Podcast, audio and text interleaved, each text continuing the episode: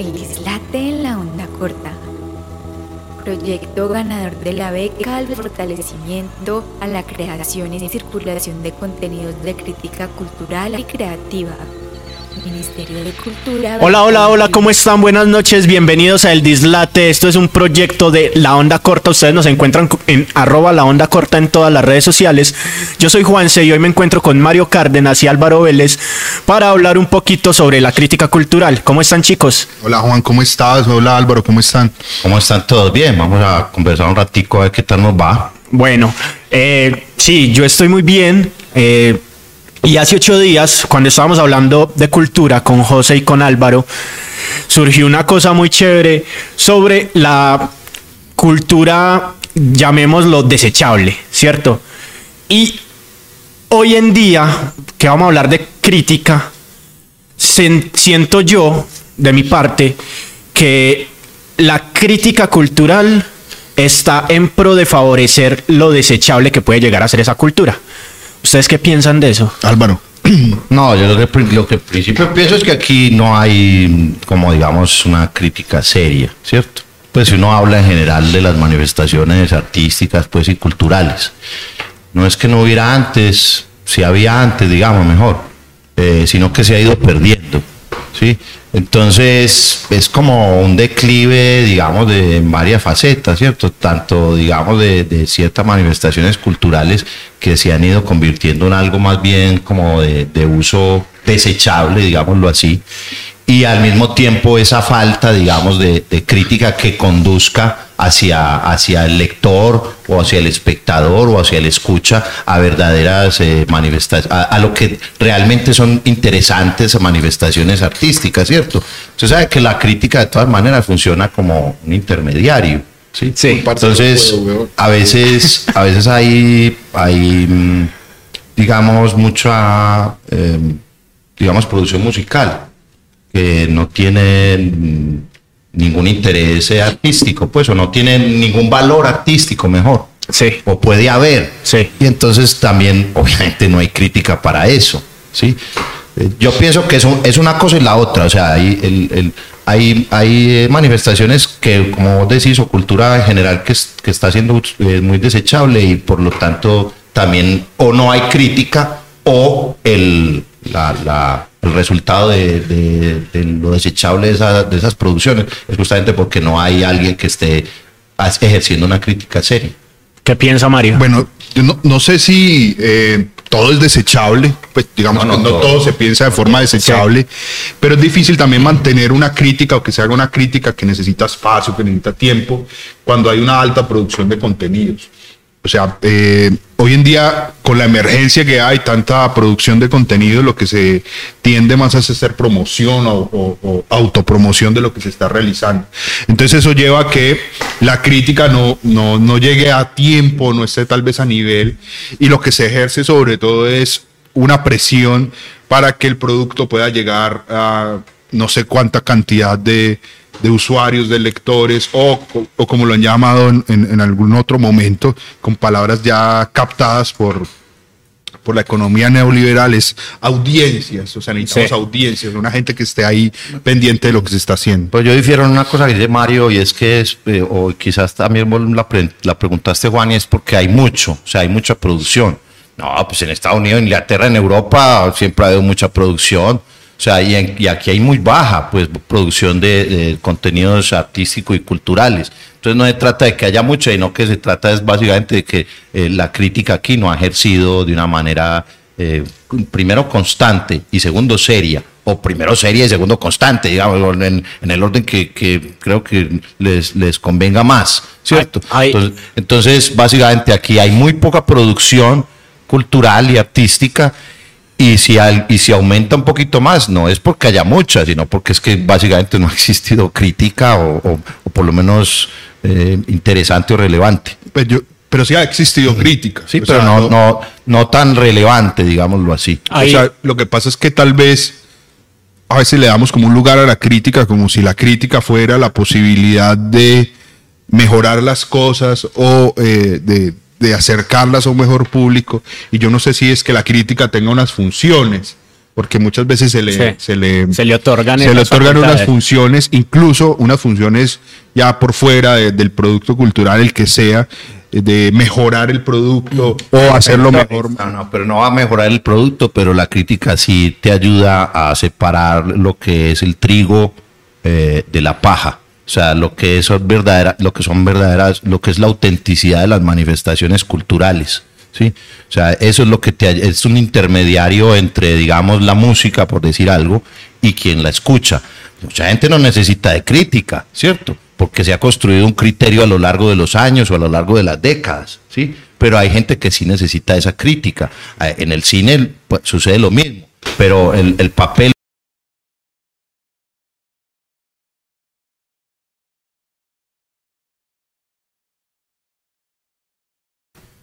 cuál parte simplemente de ventas o de, o de simplemente producir por dinero.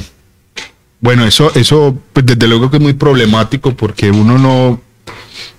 no- O sea, ese- esa clasificación nos llevaría como a establecer que hay como una, una verdadera cultura y una cultura que está por debajo, y eso también está un poco en discusión hoy en día. Sí, hay, hay, hay- hay una cosa, hay una cosa que tocan y Álvaro habla de la precariedad, ¿cierto? De la precariedad de producción, llamémoslo así, ¿cierto? De la precariedad incluso artística dentro de la, de la creación de una obra. Eso influye en que haya una precariedad crítica y hay otra cosa que Mario menciona sobre ese papel que le damos nosotros a la crítica de ser censora.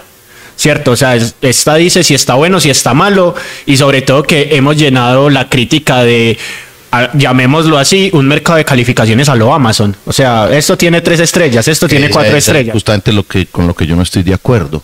O sea, eh, primero es un círculo vicioso, ¿cierto? O sea, si hay baja producción o de, cierta calidad en las manifestaciones artísticas y culturales, pues va a haber también una baja calidad en, cómo se, en, la crítica, pues en el ejercicio de la crítica.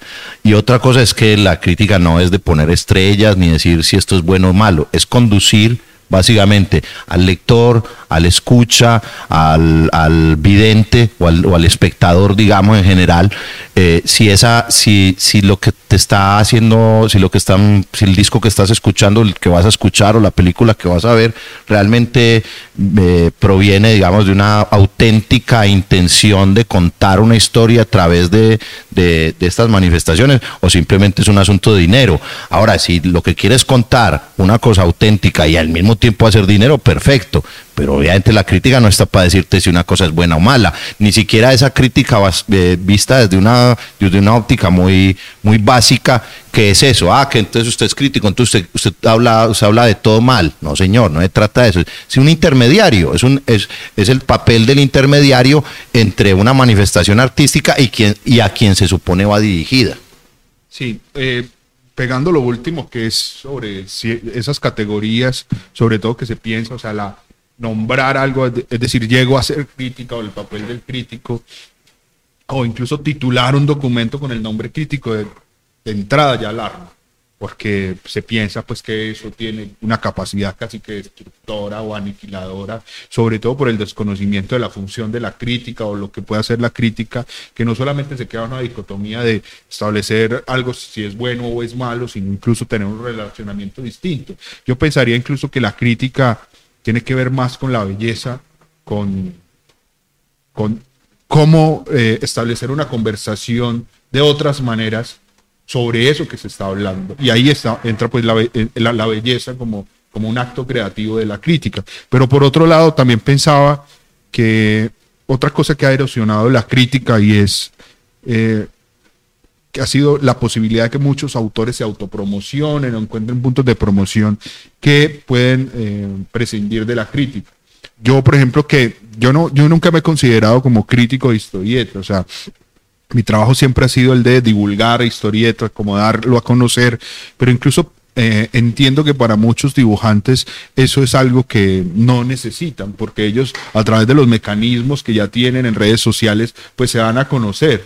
Y lo que pueda uno decir o no, más allá de supuestamente uno pueda alabar o- o ensombrecer una obra, pues eso no le agrega mucho a su producto final. Tal vez es la opinión de muchos hoy en Pero de día. todas maneras eso también es básicamente por esa precariedad que hablábamos ahorita. Pues yo, yo soy dibujante de historietas y he ejercido no crítica, sino comentario de, yo soy comentarista pues de, historietas, porque no, no llego, digamos, a hacer, porque hacer crítica también es una manifestación artística de por sí, es casi un arte. ¿cierto? hablaba de belleza. Entonces, entonces yo no alcanzo a llegar allá, pero es por esa misma precariedad. O sea, yo puedo hacer, ser dibujante de historietas y proponer mi, mi trabajo a redes sociales y todo eso, pero ¿qué alcance tengo yo en redes sociales? O sea, tengo un alcance de, de, una sociedad, digamos, como la medellinense o la antioqueña o la ¿no? O sea, por más seguidores que tengan en mis redes sociales, pues no alcanzaré ni, ni 100 mil personas, ¿cierto? O sea, por más que tenga, pues tengo muy poquitos, tengo por ahí en, sumando, serán por ahí 10 mil personas, que eso básicamente no es nada. Mientras que el papel del crítico en unos soportes, eh, digamos, más amplios, como no sé, como era antes, yo no sé cómo podría ser ahora, pero como era antes, digamos, en una edición dominical, donde se hacía reseñas por lo menos, o crítica literaria, o crítica de cine, pues es una cosa que llega por lo menos a, decenas de miles y no a, los, a, los 10 mil que yo pensaba, incluso a, cientos de miles. O sea, porque se hace de una manera seria. Y no es lo mismo que yo, eh, digamos, haciendo mi, mi, producción musical, saque mi disco, mi CD o, haciendo, no sé, mi corto de cine, yo mismo promocionarlo es muy diferente a la opción que podría tener si una persona, un, un crítico, una crítica puede hablar de mi trabajo en unas plataformas mucho más amplias y con una y no y no y no una crítica de promoción, sino un eso que yo hablaba ahorita, que sea un intermediario entre el trabajo que yo hice y lo, y lo, que, y lo que él cree que se, le puede, que, se le puede proponer al público, ¿cierto? No es que digan, no vea esta película, si vea esta película, que es el típico eso de la estrella. Si alguien le pone dos estrellas a eso, yo no voy a ir a esa película, ¿cierto? Sino que le diga, bueno, a, mí me interesa esta película por esto y por esto, y por esto y por esto no me parece que es auténtica. A mí, a mí hay algo, hay algo que me, que me, que me quedó sonando de lo que ustedes están diciendo y es el desconocimiento del papel de la crítica y del papel del crítico, ¿cierto? Y ese desconocimiento nos ha llevado a primero pensar que toda la crítica tiene que ser negativa, ¿cierto? Segundo, a pensar que toda la crítica va contra mí, no contra mi obra, ¿cierto? Entonces, eso nos ha llevado a que primero tenemos críticos que o por no quedar mal, solo elogian la obra y tenemos críticos y tenemos artistas que en el momento en el que alguien dice algo malo de su obra, lo toma personal y la toma contra el crítico e incluso llega a atacar al crítico. ¿Por qué creen que pasa eso? ¿Es parte de esa precariedad?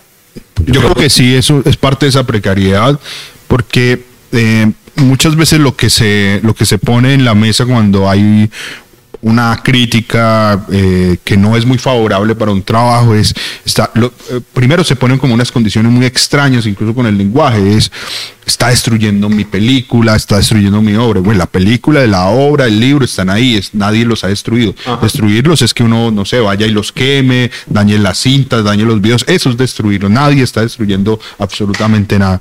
Y eso pues eh, empiezan un montón de, elementos que también aplican para el país. Luego cuando alguien va, por, va fuera del país y habla, no sé, negativamente, dice, en el país están asesinando personas, estudiantes, no critique el país, daña la mala imagen del país.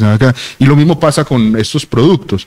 Cuando eh, alguien te dice, no, pero es que acá trabajamos muchas personas, es un esfuerzo colectivo. O sea, si este programa sale mal y alguien lo critica, no podemos salir a decir, no, es que somos cinco, eh, trabajamos hasta tarde y, el esfuerzo, el esfuerzo que tuvimos. Y son un montón como de condicionamientos que esperan a resurgir, producto de esa misma precariedad, producto de las mismas condiciones incluso sociales y, económicas del país, donde hay que alabar de entrada lo que se está haciendo y, pensar que si algo se criticó o tuvo un comentario no provechoso, eh, está destruyendo o está andando en esa precariedad. Sí. Pues sí, no, sino que me parece que todo es de muy baja calidad. O sea, y, y me incluyo yo ahí también como, como, como hacedor, pues como creador, digamos, de cosas. Todo es de muy baja calidad. Entonces, eh, desde muy baja calidad la producción artística y cultural en general. No estoy diciendo, pues eh, hay cosas obviamente que habrán interesantes y por lo tanto también es baja calidad esa, esa crítica que se hace. Entonces, por eso de ahorita hace un rato yo decía que es como un círculo vicioso. O sea, si, si todo está como a la, a la altura del betún, un bajo nivel, pues esa crítica también será de bajo nivel, ¿cierto? Yo no sé en qué momento se, eh, se tendrá que hacer eh, digamos, elevar el estatus, o sea, de la crítica, o sea, de la, de la manifestación cultural en sí. Aquí en Colombia sucedió una cosa en la década de los 60 con una crítica de arte de Marta Traba, que digamos en cierta forma, pues hay, hay gente que puede estar en, de acuerdo o no conmigo, no hay ningún problema. Ella para mí, por ejemplo, elevó en cierta forma el, el, el, el, arte que existía en la década de los 60 y un poquito parte de los 70 con su crítica, o sea, como, como, como exponiendo, como diciendo, bueno, este, este es un gran, este es un, un artista auténtico, digamos, en, en, en, lo pictórico o en lo plástico, mientras que esta señora no me parece tan importante, ¿cierto? Entonces, como ella, ella me parece que intentaba hacer una crítica muy seria, muy auténtica, pues elevó los niveles un poco también del arte en Colombia. En ese caso particular, es el caso en donde la crítica eleva los niveles del, arte mismo. Puede ser que el arte mismo, la manifestación cultural o artística, dependiendo de cuál sea ella, pues eleve la crítica. Voy a decir, por ejemplo, que si aquí hay una música muy mala, o una música que se produce, digamos, para hacer billete, que eso no está mal, pues es que negocios hay negocios y, se puede hacer negocios por todos lados y como uno quiera, pero ahí no va a haber una crítica, o sea, pues digamos en particular, o sea, no es que tenga algo en contra del, del género musical del reggaetón, yo lo he bailado, lo disfruto mucho, sé que es un, sobre todo es un negocio, pero es difícil encontrar una crítica, un crítico de música reggaetón, ¿cierto? Como es quizás un poquito más fácil encontrarlo, no sé, dentro del dentro de la música rock, que tiene un poquito más de tiempo, que tiene un poquito más de vertientes, que, que me refiero a nivel incluso local, que tiene más, más referentes, que tiene, digamos, más tradición, que hay lugar por donde, eh, otros lugares por donde coger, mientras que en, contraposición, digamos, a, a, una manifestación como el reggaetón. Entonces yo creo que a veces, a veces puede ser la crítica la que eleve la misma manifestaciones o sean las manifestaciones las que eleven el, nivel de la crítica. Pero por el momento yo todo eso lo veo todavía muy, muy, muy precario, muy, muy mediocre, sin decir de baja calidad, ¿cierto? Pero a pesar de que la obra sea mediocre, pienso que el papel de la crítica de todas maneras es destacar lo que hay interesante ahí, además pues de las fallas que tiene, ¿cierto? Pero también destacar cosas interesantes. Y yo no sé si vaya a mejorar, porque finalmente ya vivimos en un mundo conectado, eh, globalizado y con fenómenos de comunicación eh, muy contaminantes, por decirlo de alguna manera.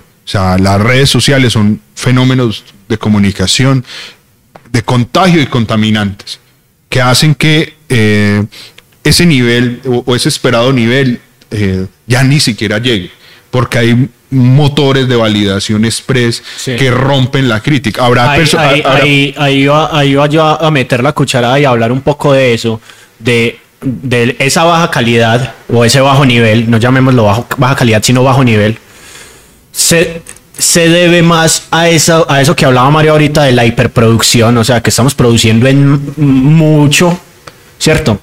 A, a, la intrusión en nuestra vida de los aparatos, de tener siempre que estar comunicando algo, de estar siempre haciendo algo, está influyendo también en la creación, en, el, en los procesos de calidad de la creación, porque nos ha vuelto, o sea, ya no nos hablan de, de, cultura, ya nos hablan de industria cultural, o sea, hay que producir industrialmente, ¿cierto? ¿Y cuánto se demora uno produciendo industrialmente? O sea, ¿cuáles son los estándares de industrialización de la cultura para poder garantizar eso?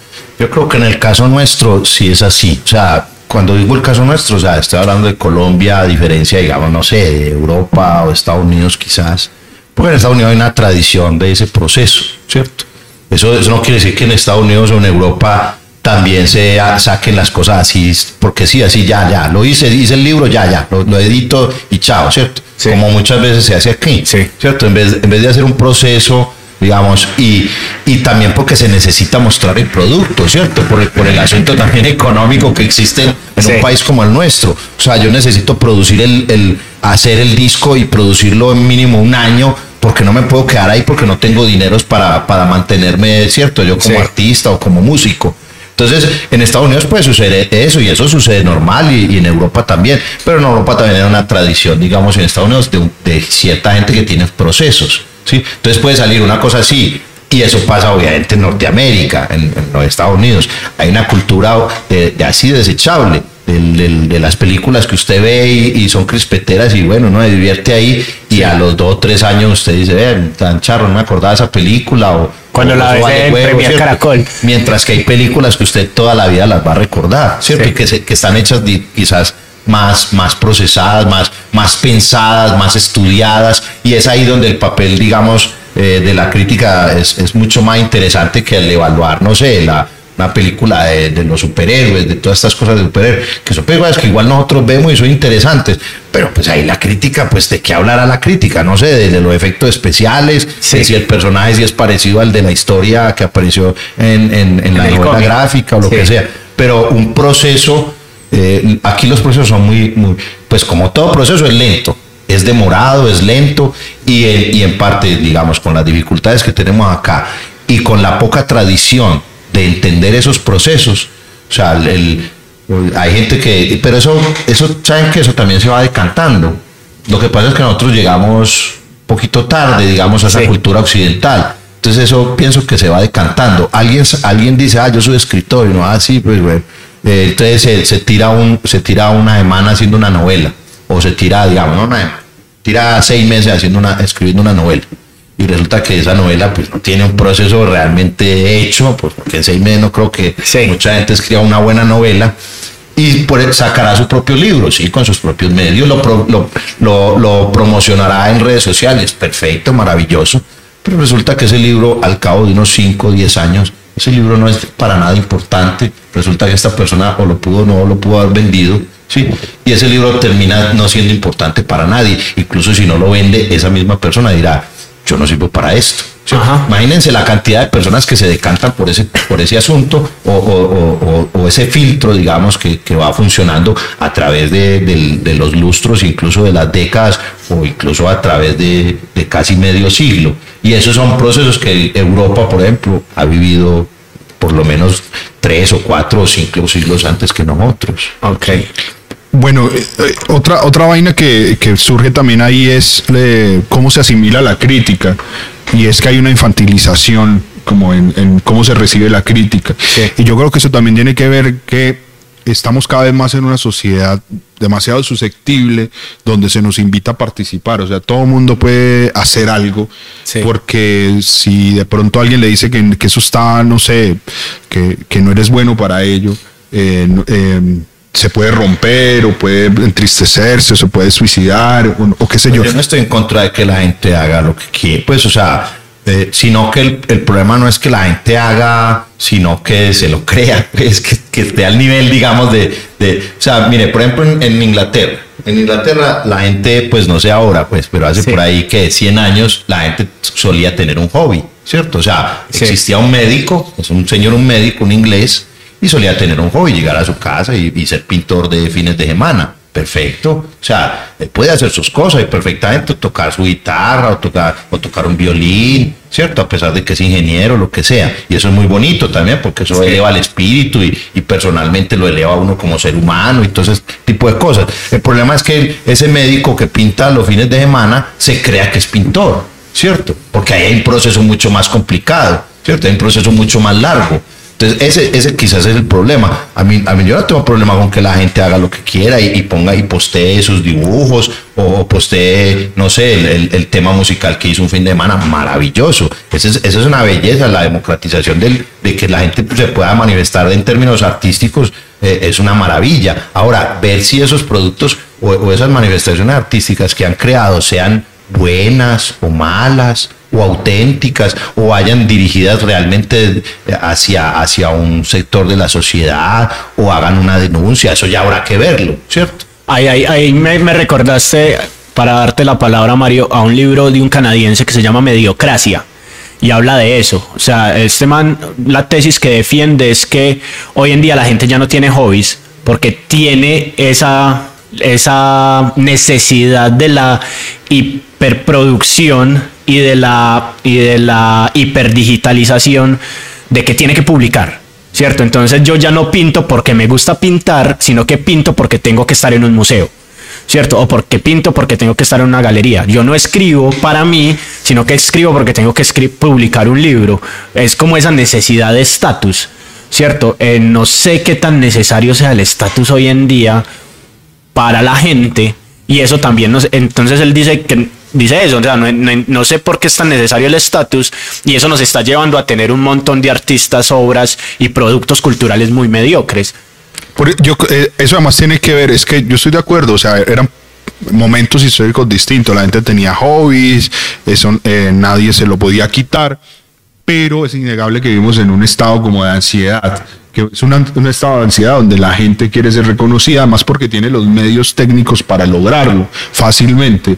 Eh, o sea, hace 30, 40 años para que alguien construyera una audiencia distinta, pues tenía, tenían que haber unos medios por donde circulaba la información de una manera distinta. Hoy se puede tener, independientemente el tipo de obra que tenga, no para clasificarla en unos absolutos de bueno, de malo, si va a perdurar o no pero está, está esa posibilidad de participación, de ponerlo en la mesa.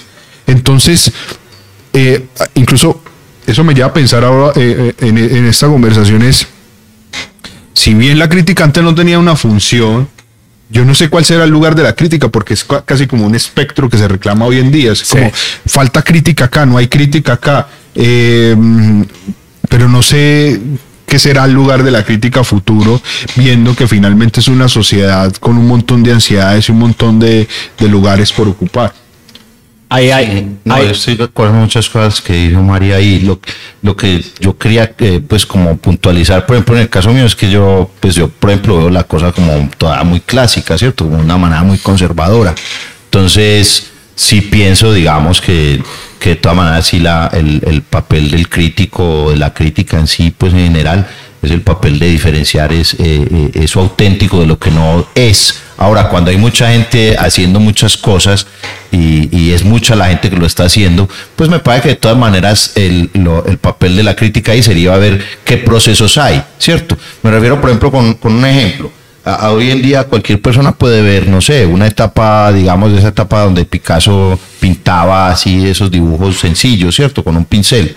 Entonces alguien dice, ah, yo los puedo hacer, pues si soy Picasso, y uno dice, sí, usted puede hacer eso perfectamente. ¿Cuál es el papel de la crítica y explicarle a esa persona que si bien lo puede hacer con sus manos y, normal y, que está perfectamente hecho, pues esa obra de Picasso pues tiene un proceso obviamente de, de, muchos años y de muchas etapas, digamos, de, de, su mismo proceso creativo que lo llevan a él finalmente a hacer eso con pincelitos ahí con, y con cosas, ¿cierto? incluso hay otra crítica que dirá que eso es, es, no es relevante dentro de la etapa etapa misma del, del, del proceso del artista Pablo Picasso. ¿Sí? Entonces, yo creo que ese es el, en parte, pues puede ser el papel también de la crítica, enseñar a la gente. Sí, es que es muy fácil hacer cosas. O sea, como un performance, por ejemplo, un performance, ¿cómo se critica eso? ¿Cómo, cómo se evalúa eso? ¿Sí? Entonces, a alguien que sale en pelota ahí bailando en la calle, tal, eso lo puede hacer cualquiera, ¿cierto? O uno pintarse con la pintura de rojo y salir ahí pero de pronto si hay unos artistas que hacen ese tipo de cosas y de pronto sí es mucho más interesante que salga yo en pelota ahí a bailar. Sí.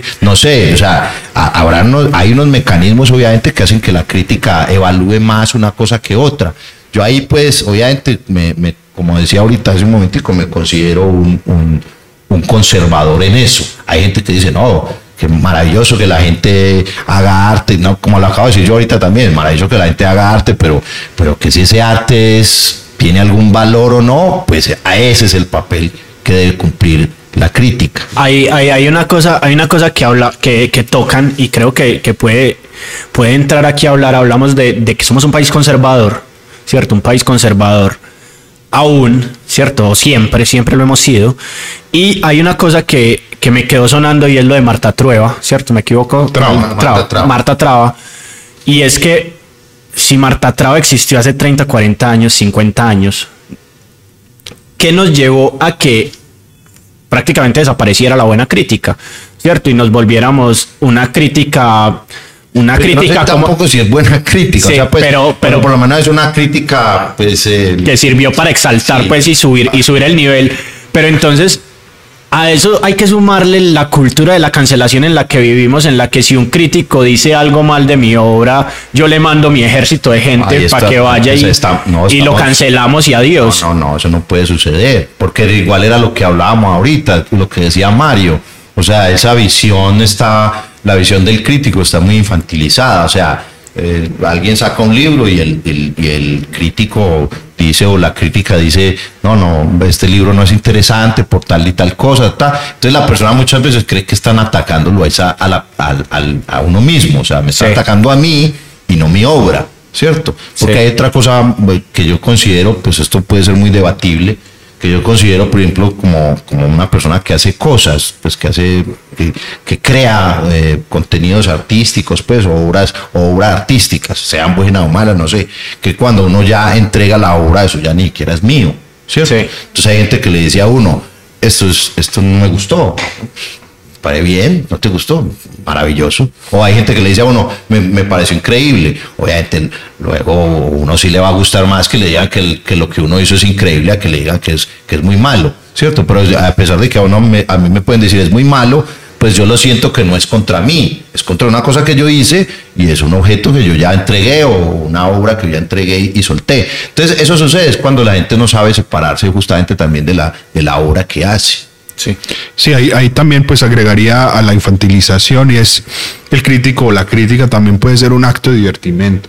O sea, el que hace crítica no es alguien que tenga una mala vida, o sea, como, como en algún momento decía Oscar Wilde de los críticos, como era una gente que llevaba como una vida de miseria, sino que es alguien también que se puede estar riendo del mundo y simplemente incluso lo puede hacer por ganas de molestar al otro. Y eso también está, entra en el juego, porque finalmente si yo hago un producto y es público, me expongo a un montón de comentarios de todas las órdenes y categorías.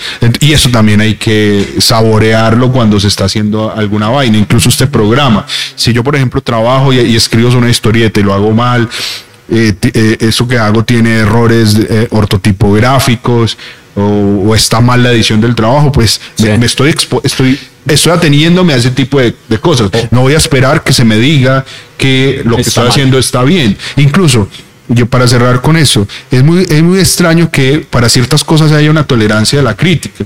Si por ejemplo yo construyo una casa y la casa me queda con goteras, entonces inmediatamente llamo y digo, mira, es que esto está mal, esto tiene una evidencia que se cae, esto tiene una evidencia que esta, esta, esta pendiente está mal puesta, esta ventana que va al revés. Quien construye tiene que estar eh, proclive a que se discuta eso. Pero parece que en otros productos culturales, si yo hago una película y eso está, tiene una mala edición, tiene un mal sonido, los actores no cuadran, eh, finalmente eso, no, eso no cuenta nada. Si se hace una crítica es como, la estás dañando, tanto esfuerzo que costó, no sé qué y no sé qué, y porque eso tiene una salvaguarda. Habría que preguntarse por qué en ciertos campos y en ciertos aspectos de la vida la crítica se infantiliza o se demoniza, que es lo peor, es como alguien me está diciendo, y uno finalmente incluso puede hacer una crítica para molestar. Y eso está bien. Yo, por ejemplo, tengo, he tenido siempre un temor con lo que yo hago durante toda mi vida y es que realmente lo que yo hago es una mierda.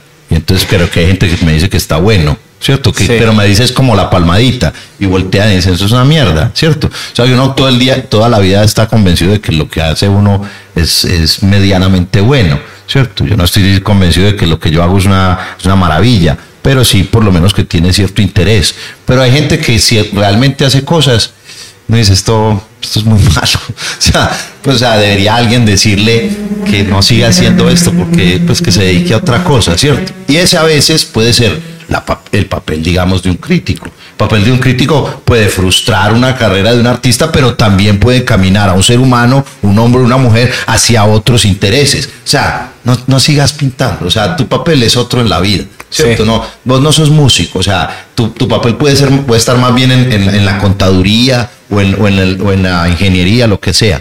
Y otra cosa que decía Mario, que me hizo acordar también, es que hay gente que piensa también que el crítico o la persona que ejerce crítica es una persona frustrada, ¿cierto? O sea, un crítico de cine, ah, a ese crítica de cine es porque no hace cine. No, no, no, es que no necesariamente tengo que hacer cine y, tengo, que, tengo que eh, meterme a hacer cine para, para decir si una película me interesa o no en una crítica seria, ¿cierto? A ejercer crítica seria.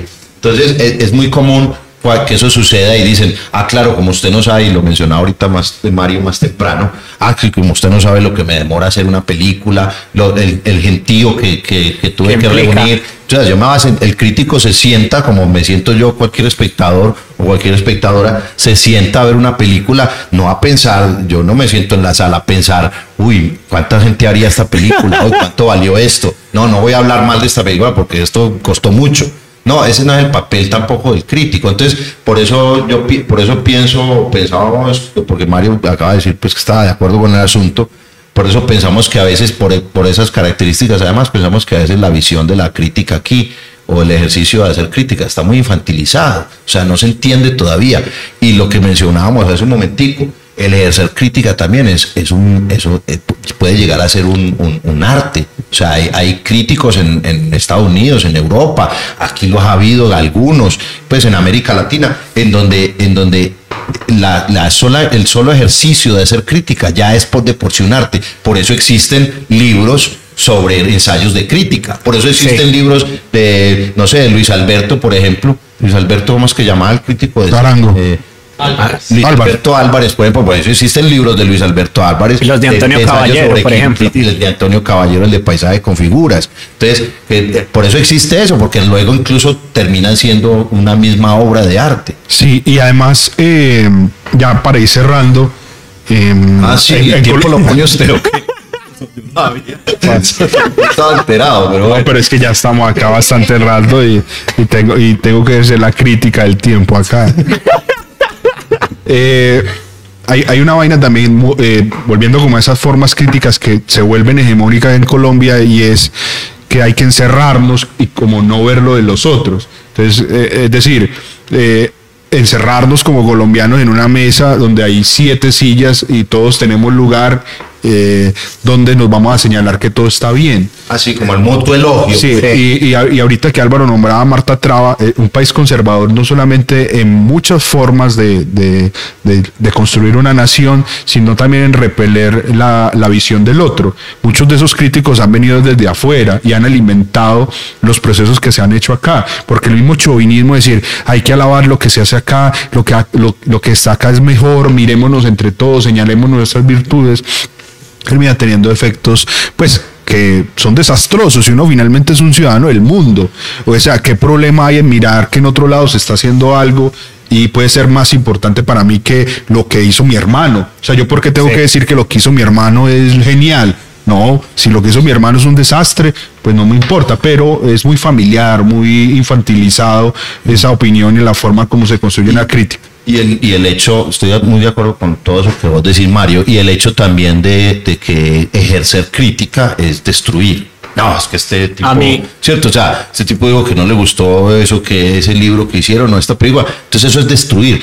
No, porque eso depende de también la forma en que se diga, ¿cierto? Si yo, si yo digo esa, esa película, esa mierda, ¿cierto? y lo digo en público, porque hay unas formas también de, de, de considerar eso en, en ciertos espacios. ¿Cierto? Cuando yo estoy con tres o cuatro amigos o amigas, pues ahí se, se despotricará, ¿cierto? Se, se, será criticón, digámoslo así. Pues, película de mierda, pero, pero uno quizás en un auditorio grande evita decir que la película es de mierda. Tampoco va a decir que es una maravilla. Y no, dice, no, no tengo ninguna opinión sobre esa película. Pues puede pasar por eso.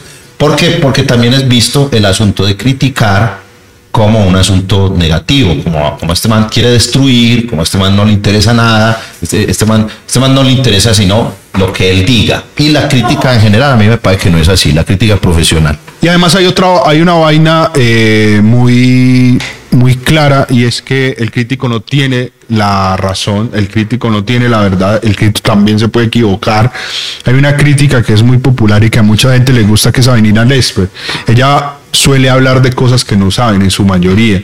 Y entonces tiene un video sobre historietas, se habla desastres, se habla sobre eh, pegada en el desconocimiento. Eso también está ahí. O sea, el crítico no es la última palabra hay críticas eh, hundidas en la sin razón. Y entonces eh, no, como todo Mario hay que hay que hay que comparar hay que hay que mirar las las diferentes posiciones cierto o sea hay que, hay que, ¿cómo se llama? Sí, comparar, eh, em, eh, poner unos poner espejos, ver, ver, varias fuentes, ver varias eh, opiniones, ¿cierto? Porque hay gente que no lo sabe, obviamente, como vos decís, no lo sabe todo y hay gente que también es falible, pues hay gente no, todos somos falibles, ¿sí? Entonces la, la disparidad de opiniones también genera genera, digamos, un, una visión mucho más amplia y más acertada quizás de una obra o de una manifestación artística o cultural. Incluso lo que puede estar eh, con una crítica no muy positiva hoy en 10 o 20 años puede reevaluarse.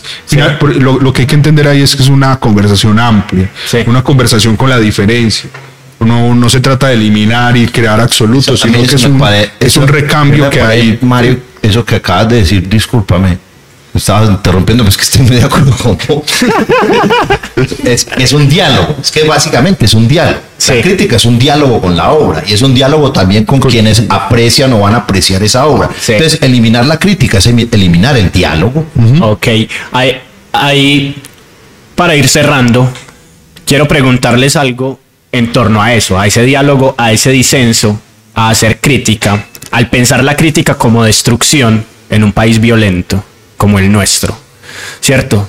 ¿Qué tan influyente puede ser nuestro contexto social como país violento en ese proceso de hacer crítica o no hacer crítica?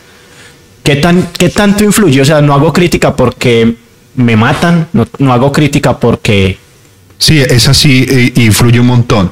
Y no solamente la violencia, pues como que somos un país violento espontáneamente, sino que influye la precarización. No puedo hablar de tal institución que está haciendo las cosas mal, porque voy a perder un contrato. Hay un montón de cosas ahí alrededor, porque esta finalmente es una sociedad que se mueve subterráneamente con un montón de elementos que no son solamente derivados de la violencia. O sea, que van desde el señor que saca la, el arma y le apunta los pelados porque está montando patineta, a quien porque en algún momento hiciste un comentario negativo no te invita luego a su institución porque ya eres un proscrito. Así sucede. Y los mecanismos pueden ser desde fundar un arma hasta utilizar el poder que tenga en la institución para bloquear tu acceso a la conversación, que era lo que decíamos ahorita, que que es parte de la crítica. Me parece, sí, a mí me parece que lo importante es pues ejercer, digamos, uno va a ejercer crítica o va a hacer un comentario, pues ejercerlo de una manera pues limpia, ¿cierto? O sea, sin violencia, porque básicamente si uno lo ejerce con violencia o, sea, o, de manera negativa, pues va a recibir justamente eso.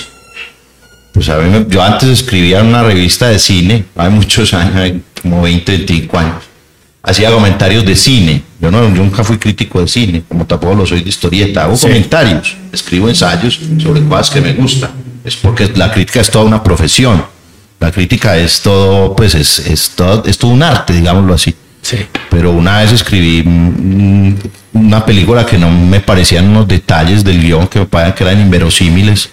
Eh, una película colombiana y el director mandó a decirme que cuando, que cuando me viera me iba a pegar un puño ¿cierto? O sea, sí. que, porque era el único hijo de puta, digámoslo así, se le pueden poner un pito, que era el único hijo de tantas que había hablado mal de su película. yo le mandé a decir que le volviera a leer el comentario o el, ensayo que, que, yo no hablaba mal de su película. En algún momento estaba hablando mal. Imagínese, perdón Álvaro, imagínese ese director llegando a ser presidente de la República, sería como el de ahora. Sí, entonces yo ahí a partir de eso, pues decidí, pues muy peladito, como 25 años, dije yo no vuelvo a escribir sobre cine y menos sobre cine, bueno, sobre cine no, yo dije no vuelvo a escribir sobre cine colombiano. Ok. Porque, porque ese es el, ambiente a veces también genera ese tipo de violencias. Una última para irnos, ¿críticos o criticones? Críticos.